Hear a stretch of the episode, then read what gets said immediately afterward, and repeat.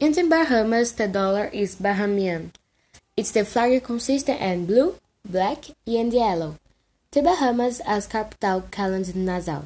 A curiosity about the Bahamas is that it's a former colony.